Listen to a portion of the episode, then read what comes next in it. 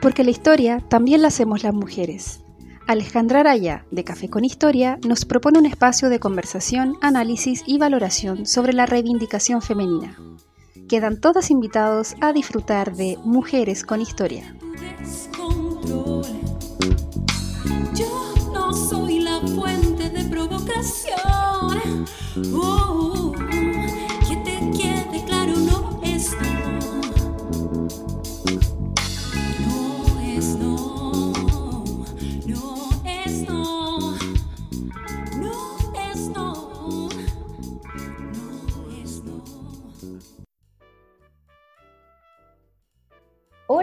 Y a todas, bienvenidos, especialmente bienvenidas a esta segunda entrevista en Mujeres con Historia. Estoy muy contenta de volver, un nuevo año y este es nuestro segundo capítulo eh, en que invité eh, muy cordialmente y entusiastamente a María Soledad Zárate y a Graciela Queirolo.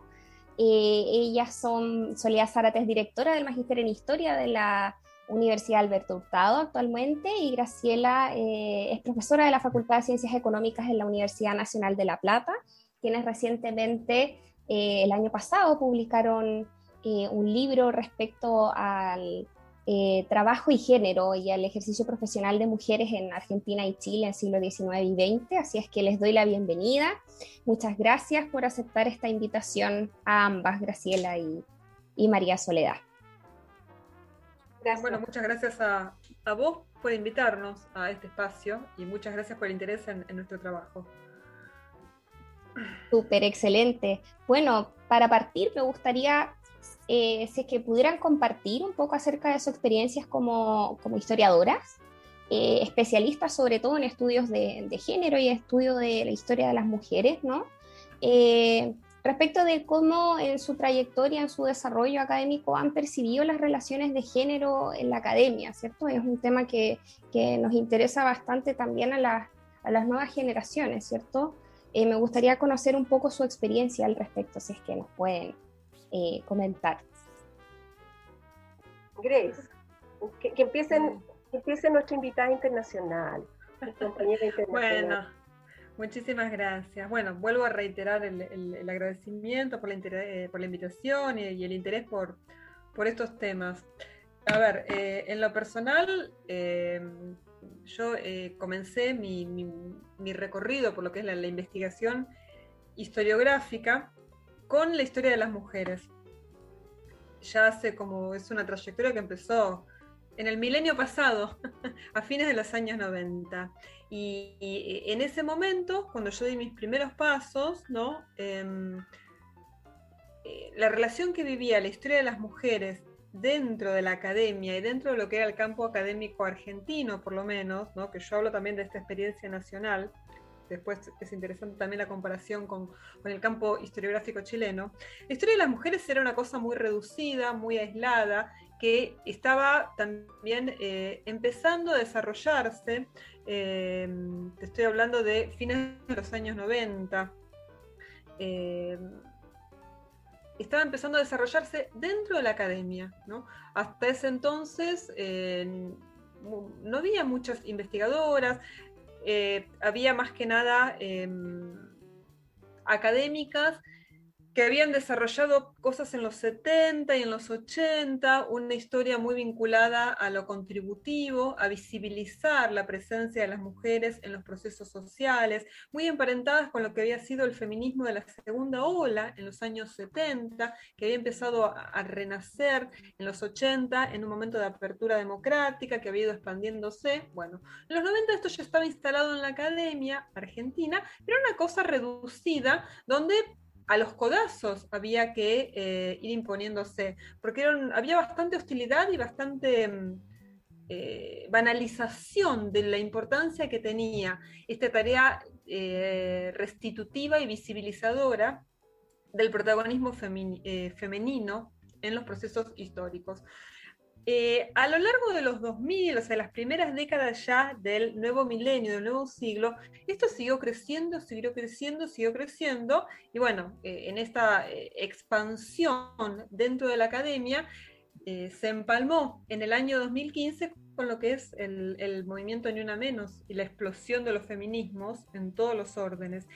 Y la legitimación política que tuvo el feminismo le dio mucha legitimidad a la historia de las mujeres. Entonces, hoy en día, en la historiografía argentina, no solo se respeta a la historia de las mujeres y a los estudios de género, sino que, hay un creciente interés por este área. Hemos dejado de ser la parte anecdótica, banal, políticamente correcta.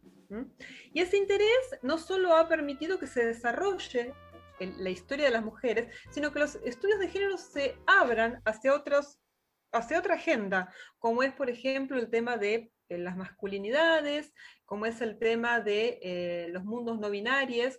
Eh, entonces yo creo que es muy, muy, muy interesante, muy, muy lindo el momento, muy lindo, muy atinado, muy, muy destacado el, el crecimiento que ha tenido ¿no? y el, el- el interés que, que tienen hoy en día eh, la historia de las mujeres y los estudios de género. Yo a veces me, sorprendo ¿no? de, la convocatoria, o sea, de que, de que a mí me inviten a espacios eh, para hablar de estos temas y que sea interesante lo que, que haya interés eh, dentro de la academia por los temas que, bueno, que tanto yo como Soledad, como un montón de otras colegas, venimos trabajando desde hace años. ¿no? Entonces creo que eso es, o sea, eh, un- una buena apuesta en, en- en- en escena para empezar a discutir el campo actual de los estudios al presente.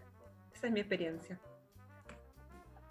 Bueno, Alejandra, eh, hay muchos puntos comunes en lo que acaba de señalar Graciela que no, no valdría la pena reiterar. Efectivamente, eh, la emergencia del interés por la historia de las mujeres tiene esa trayectoria, primero contributiva y luego más bien constitutiva de un nuevo relato histórico. ¿no? Eh, yo creo que algo que ha sido súper interesante para quienes se dedican a, a a primero a restituir a las mujeres en la historia, ¿no es cierto?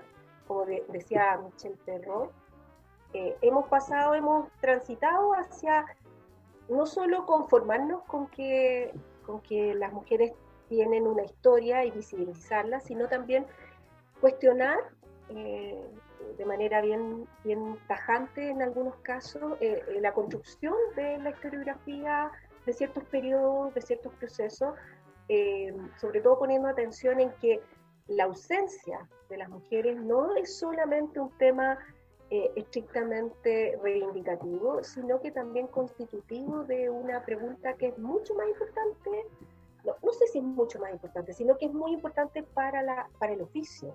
Y es, y es que probablemente si las mujeres están ausentes, la historia que conocemos o que hacemos es siempre parcial. Eh, es parcial y, y muchas veces eh, la ausencia de las mujeres traiciona esa vocación que tenemos, ¿no? De encontrarnos y, y formular una historia más completa, más inclusiva, más global, ¿no?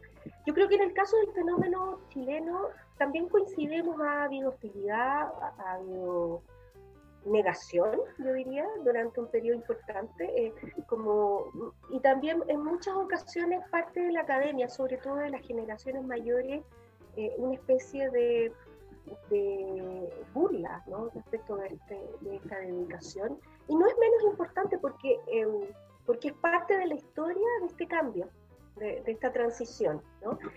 Y yo me atrevería a decir que aún existe también eh, en muchas ocasiones no una convicción total sobre esto, sino que más bien porque, porque es bueno, porque es políticamente correcto eh, que las mujeres estén en la historia y muchas veces eh, todavía hay espacios en la academia que, que la incorporación de las mujeres todavía es forzosa, ¿no? Y, es, y cuesta. Y por eso quizás también eso fue parte del impulso de nuestro libro, porque eh, eh, y aquí me adelanto, eh, como para ir conectándonos, uno de los objetivos de nuestro libro era precisamente ampliar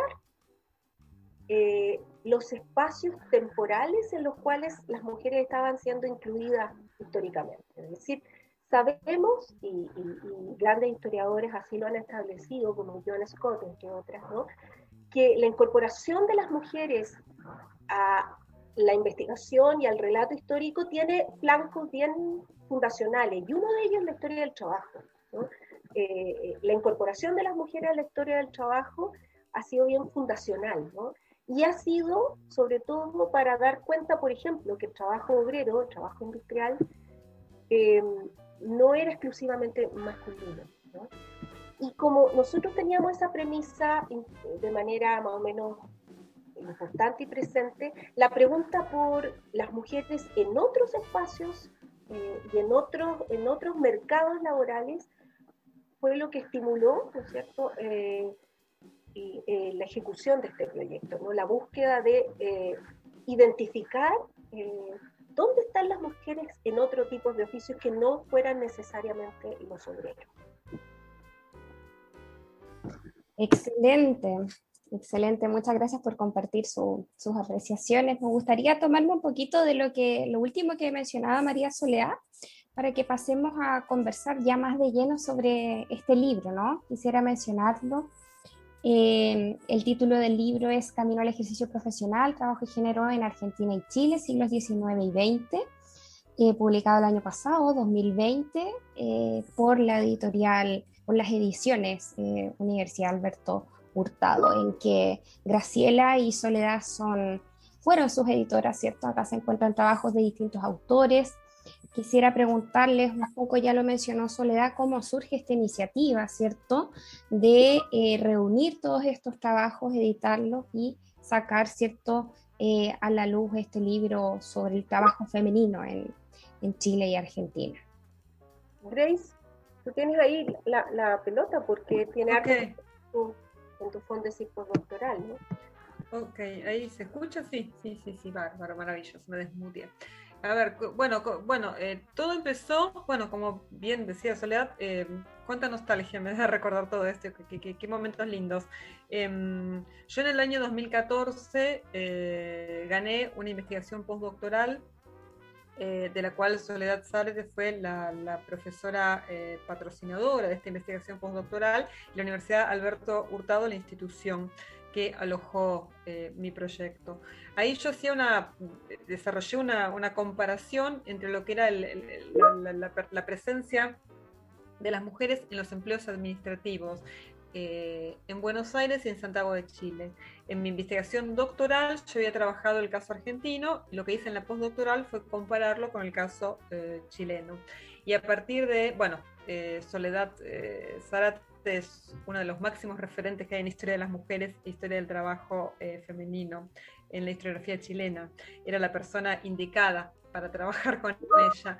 Eh, eh, juntas eh, ideamos en el marco de este proyecto postdoctoral, o sea, eh, lanzar esta pregunta sobre las ocupaciones de mujeres a otros espacios que trascendieran lo exclusivamente obrero. Y ahí una de las cosas que rápidamente surgió es, bueno, preguntarnos por las relaciones de género en espacios más... em, a ver, en, en el mundo obrero, ¿no? el caso de los trabajadores ferroviarios, por, ese- por ejemplo. Bueno, pero ¿qué pasaba cuando veíamos a los varones? ¿Cómo se constituía la masculinidad y cómo, bueno, estas relaciones interactuaban?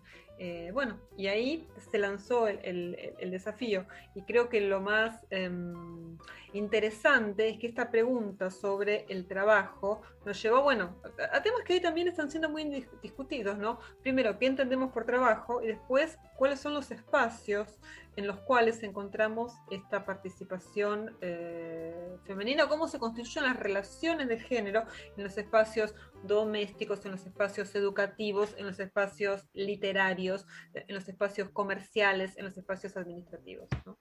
Entonces acá, o sea, uno eh, empieza una pregunta, buscando una cosa, vamos expandiendo y se van abriendo nuevos, eh, nuevas agendas y nuevos horizontes de investigación. Lo cual es fascinante, a mi entender. Sí, yo creo que, que ahí tú da- das, das en el clavo. La historia de este libro es una historia larga, Alejandra.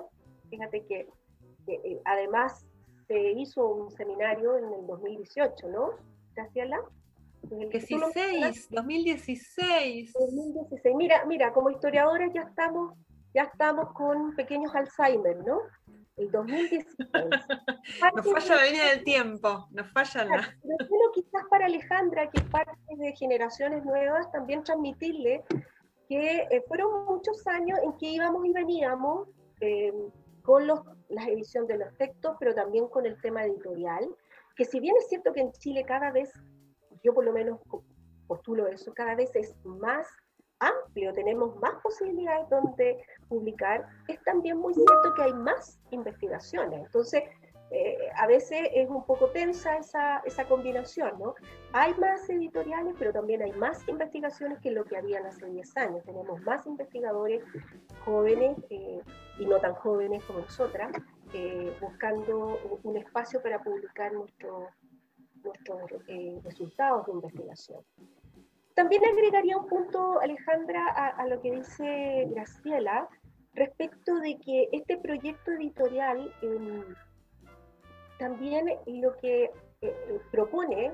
Eh, es, junto con una, como nuevas líneas investigativas en la historia de la mujer y en la historia del trabajo, también tuvo la intención de comparar dos experiencias, ¿no? Y es cierto, yo creo que en el caso argentino, pero a lo mejor Graciela me, me- me corrige, ¿no? En, en- en- en Argentina hay más historia comparada que en el caso nuestro, ¿no? Nosotros en Chile tenemos todavía rezagos, ¿no? De esa, de esa tesis que nos que, que es muy histórica en Chile y que nos ha dañado un poco, ¿no? De, de creernos muy excepcionales en América Latina, ¿no? Muy- la excepcionalidad chilena, ¿no? Que decían nuestros antecesores, historiadores, que muchas veces se, se pierde, se desvanece cuando uno mira otros países, ¿no? Y a mí me sirvió mucho, eh, eh, sobre todo, no, no en el marco de este libro solamente, sino que gracias a que he podido eh, trabajar en, en distintos proyectos con colegas argentinas como Graciela, como Karina Ramachotti y otros, he ido aprendiendo en estos años que, que no somos tan excepcionales, que tenemos procesos súper similares en algunas cosas, en algunas, por supuesto, y en otros muy distantes, pero eso ayuda también a, a- a construir un relato más, eh, yo creo que más, más, eh, más certero, más humano, eh, más convocante. ¿no? Por lo menos eso me ha pasado con la gente que me ha contado sobre el libro, ¿no? Ah, mira, mira, en Argentina pasa esto, ¿no? Eh, eh, no, ayuda, ¿no? colabora a una historia más compartida, esa es la palabra, más compartida. Eh, y yo creo que tu generación y las que vienen van a tener esto en su, mal- en su equipaje eh, bibliográfico más incorporado que la mía. A mí me costó mucho, pero debo agradecerle a mis colegas argentinas y también brasileras eh, que no es verdad, que no es tan verdad lo de la excepcionalidad chilena. ¿no? Eso.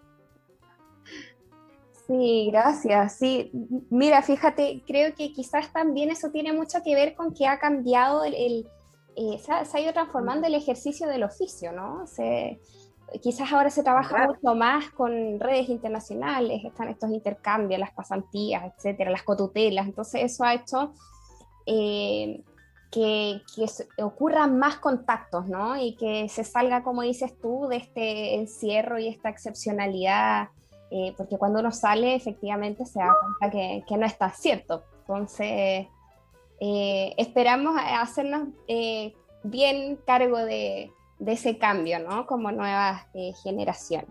Vamos un poquito más de lleno al libro. Les quería preguntar si que pueden desarrollar un poco más de las, de las hipótesis que aquí aparecen. Estuve leyendo un poco acerca de lo que está publicado eh, de manera eh, digital aún, eh, porque no tengo el libro en papel, pero hay un, hay un periodo importante. ¿Cómo? No tienes un libro. No lo tengo, no. Bueno, dame, tu- mándame tu dirección y yo te lo envío. No puede Ah, ser que no te- perfecto, maravilloso, maravilloso, me encanta. Me, me sirve mucho porque ya les cuento. Ah, ya No les- tenías que haberlo yo te lo podía- sí, gracias. Lo vamos. Eh, yo tampoco lo tengo, ¿eh? Yo tampoco No soy puedo autora. creerlo. No puedo ¿No te, la, ¿Cómo? no te ha llegado la copia aún? ¿Impresa?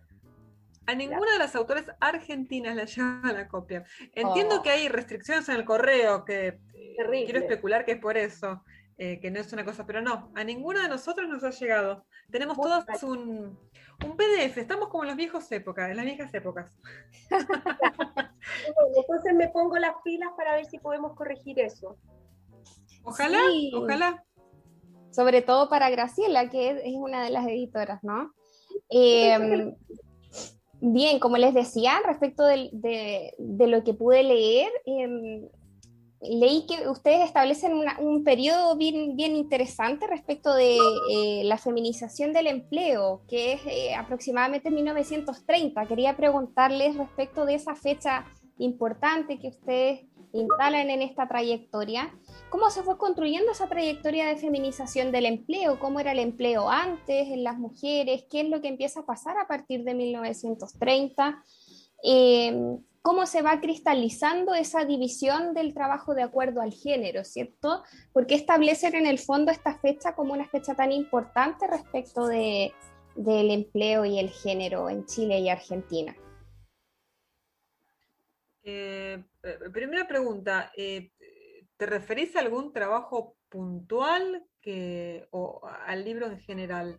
¿Y tanto en, en- en la- las geografías chilena y argentina o algún lugar en- eh, puntual de Argentina o, Chile? Eso es lo que no termino de entender con la pregunta. No, aparece planteado como una idea generalizada, ¿no? Eh, esto está en la introducción del libro, ¿no? Aparece un poco como una fecha eh, importante donde se empieza a establecer esta división del empleo, como hay en el fondo una concepción que eh, se empieza a cristalizar a partir de esa fecha.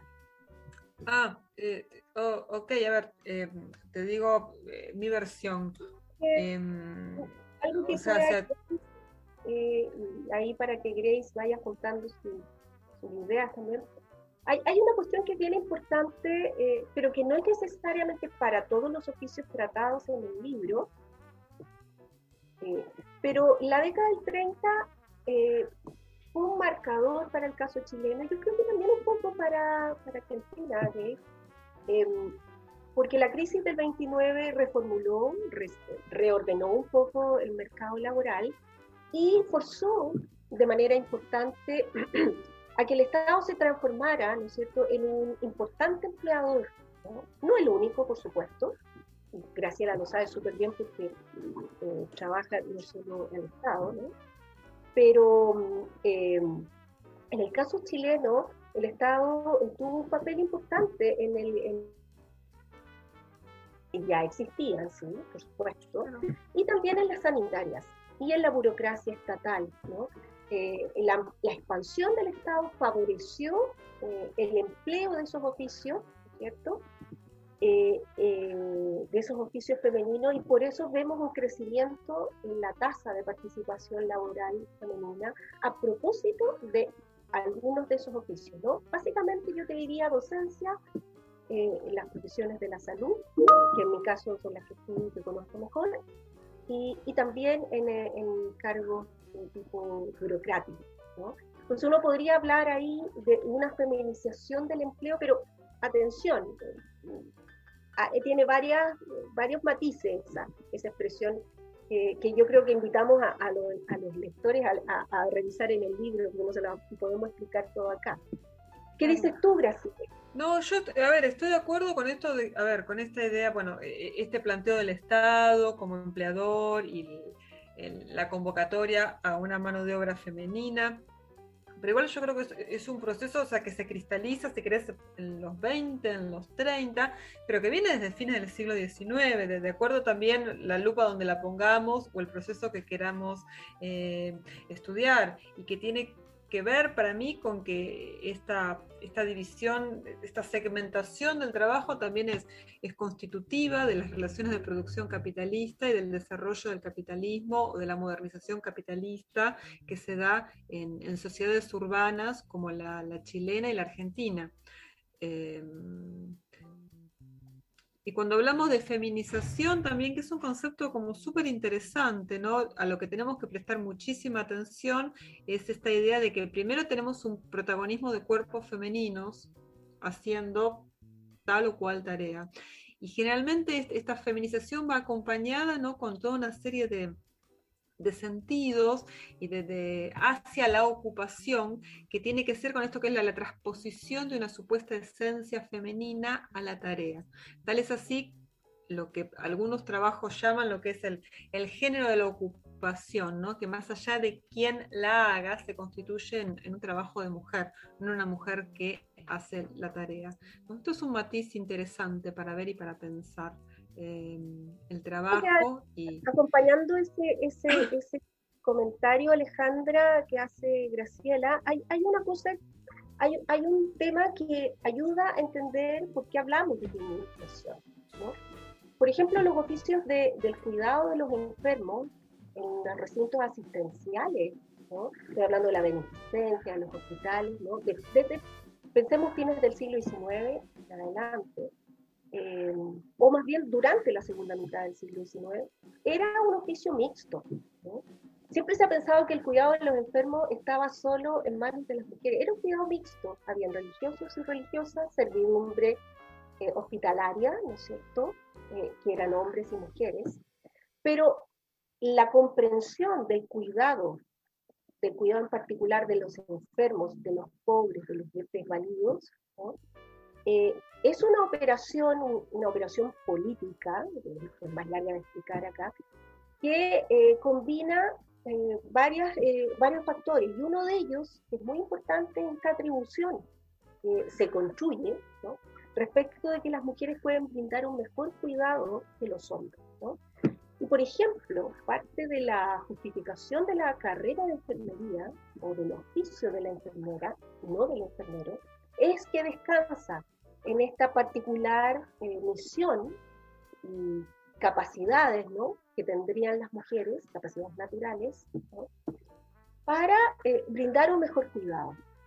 Bajo esa premisa, el oficio de cuidar a los enfermos terminó feminizando ¿no? durante varias décadas, porque hoy día, nosotras sabemos que eso no es cierto, porque hoy día hay enfermeros.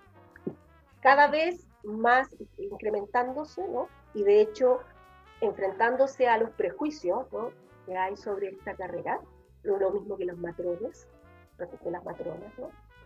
Eh, pero hay un periodo largo del, del, siglo XX en que la atribución virtuosa de, de, la feminidad en una tarea, en un oficio, ¿no? un oficio remunerado, es una combinación que eh, fortalece, ¿no es cierto?, y, y, explica la feminización de varios oficios.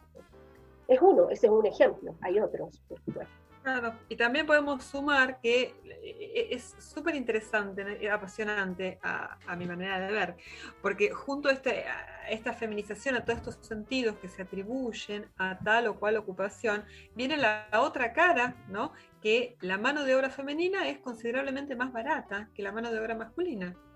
¿No? Eh, eso se ve clarísimo en el caso del magisterio, con las maestras, donde funciona estas ideas que contaba Soledad para la enfermería, funciona muy bien para el caso de, la, maestra. Eh, y también se ve en el caso de, las empleadas administrativas, de, la, de, las dactilógrafas y de esta carrera que tienen para ser secretarias. Eh, tienen un montón de, atributos de feminidad que las hace eh, candidatas para el cargo, pero también son eh, más baratas que los varones en puestos similares. Entonces hay una lógica económica y una lógica cultural. Bueno, está el género operando y construyendo la relación. Acá viene la riqueza de por qué tiene sentido estudiar y hacer este tipo de preguntas. Porque acá estamos viendo cómo se arma el mercado y cómo se arman las relaciones sociales, ¿no? Y cómo se construye la inequidad cultural y económicamente. Exactamente. Sí, lo interesante es también cómo se va construyendo esa inequidad a partir de la concepción del empleo, ¿no? Eh, entre mujeres y hombres, ¿cierto? Y un poquito ya para ir terminando, se nos empieza a acabar el tiempo, quería preguntarles, ustedes mencionaron un par de estos tipos de empleos, ¿no? Que se fueron feminizando eh, y en los que empezaron a aparecer ya más entrado el siglo XX muchas más mujeres ocupando estos lugares, ¿no? Eh, la relación que existe entre eh, la, construcción de estos empleos femeninos con la clase media en el siglo XX para Chile y Argentina, ¿no? Eh, en ese sentido, les quería preguntar cómo se va concibiendo la mujer de clase media a partir de su empleo, ¿no? Eh, a partir del tipo de ocupación que tiene, a partir de la concepción de empleada, ¿cierto? De esta, eh, del predominio del esfuerzo intelectual por sobre el físico, ¿cierto? Eh, del espacio de trabajo que ocupan, la oficina, ¿cierto? Cómo se van transformando en oficinistas, eh, cómo se viste, ¿cierto? El salario que tiene, etcétera. ¿Cómo se van construyendo esas relaciones? Bueno, vas a tener dos respuestas distintas. ¿No? Eh, Maravilloso, de eso se trata No, no, también. no, claro, acá tenés, sí, invitadas a las nuevas generaciones a seguir investigando. Yo tengo un tremendo problema que es el concepto de clase media, que yo no, sé qué es la clase media, no sé, no, a mí me genera muchísima incomodidad eh, porque no le veo una solución eh, fáctica. Al menos no lo he visto. Yo creo que lo que se llama, o sea, clase media es un proceso de movilidad ocupacional claramente detectable en la sociedad argentina en el periodo, o sea, en la primera mitad del siglo XX y en la sociedad chilena. Y esta movilidad ocupacional va de la mano en el caso de los empleos administrativos, de la posibilidad de hacer una, una carrera dentro de la oficina y pasar de posiciones me- o sea, desde menor categoría a posiciones más encumbradas. Esto se traduce en un mayor sueldo y en un mayor prestigio social, producto de que estos, del, contacto que tienen estos empleos administrativos con el aparato educativo y con el, la- el- el manejo de determinado eh, aparataje muy moderno, como es la máquina de escribir, lo cual las vuelve prestigiosas y respetables. ¿no? Entonces, eh, yo creo que lo, que estamos viendo es una segmentación ya más eh, vertical, si se quiere, del mercado y la posibilidad de una movilidad ocupacional que se traduce ¿no? en un mayor poder adquisitivo desde lo económico, ¿no? pero que mantiene un montón de eh, subordinaciones en tanto en cuanto se mantienen las relaciones asalariadas respecto a los sectores eh, dominantes. Ahora, insisto, todo esto tiene una repercusión muy importante en el contexto eh, social, en lo que es el, prestigio social y en la distinción social, en el sentido más clásico del término sociológico. ¿no? Esta, gente que se- se- se distingue, se separa de los que están abajo, pero tienen bastan- bastante distancia de los que están eh, arriba, ¿no? Por eso esta cosa de que se los piensa como clase media, pero no... En el caso argentino, puntualmente, para esta época, la- la- para esta época, 1940, 1930, 1950, hasta ahí, la palabra clase media no existe. Ninguno de estos sectores se autoperciben como parte de la clase media. ¿no? Los empleados se autoperciben como parte de la clase trabajadora.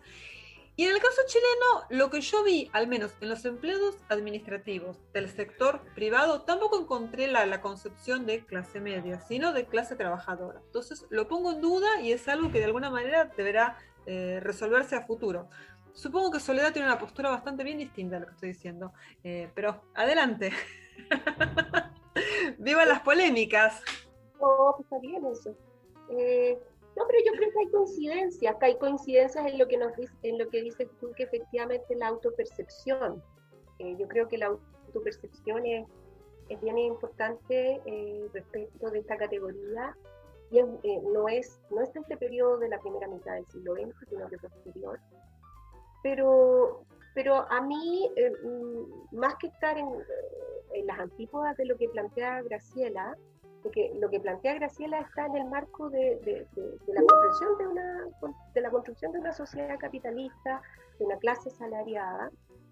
Y estoy- no podría no, no estar de acuerdo con ella. Lo que no puedo, lo que me cuesta entender es em, eh, si acaso la categoría de clase trabajadora realmente nos sirve y se puede aplicar ¿no? para las personas que, que están en los oficios en que, que no son manuales, que no están en la, en la base social, ¿cierto? Eh, y bueno, todas las otras características, no tenemos tiempo, ¿no? De verdad la clase media es un temazo, ¿no?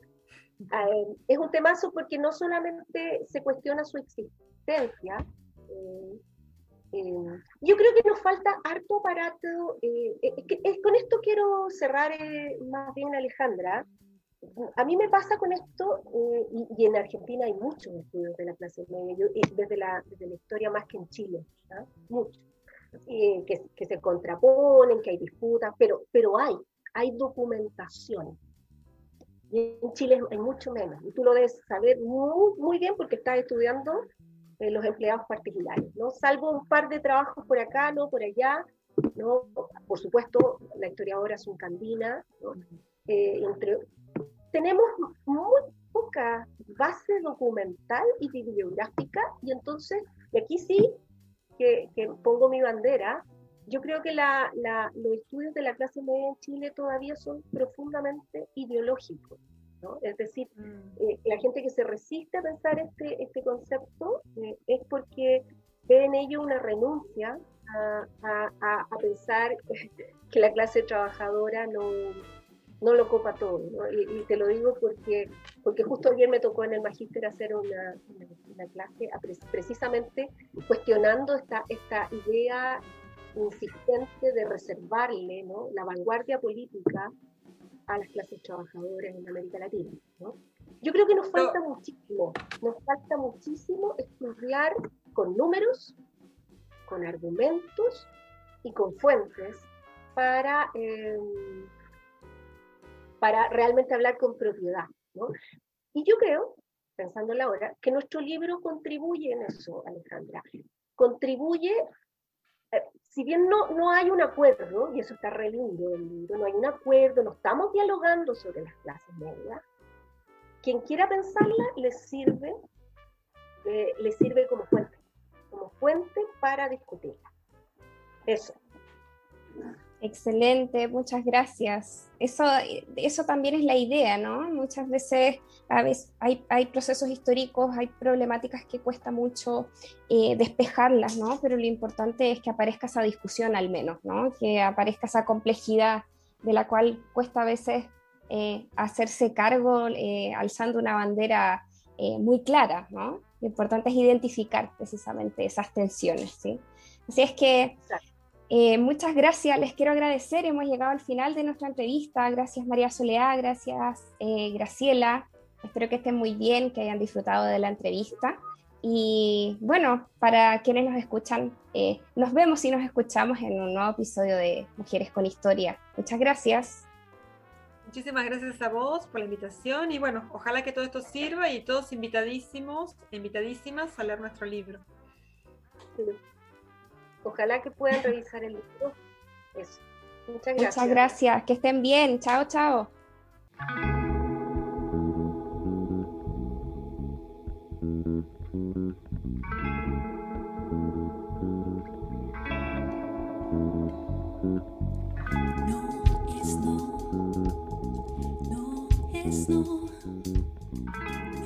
Por hoy la conversación se ha terminado, pero seguiremos alzando la voz por las que ya no están, junto a Alejandra en una próxima dosis de Mujeres con Historia.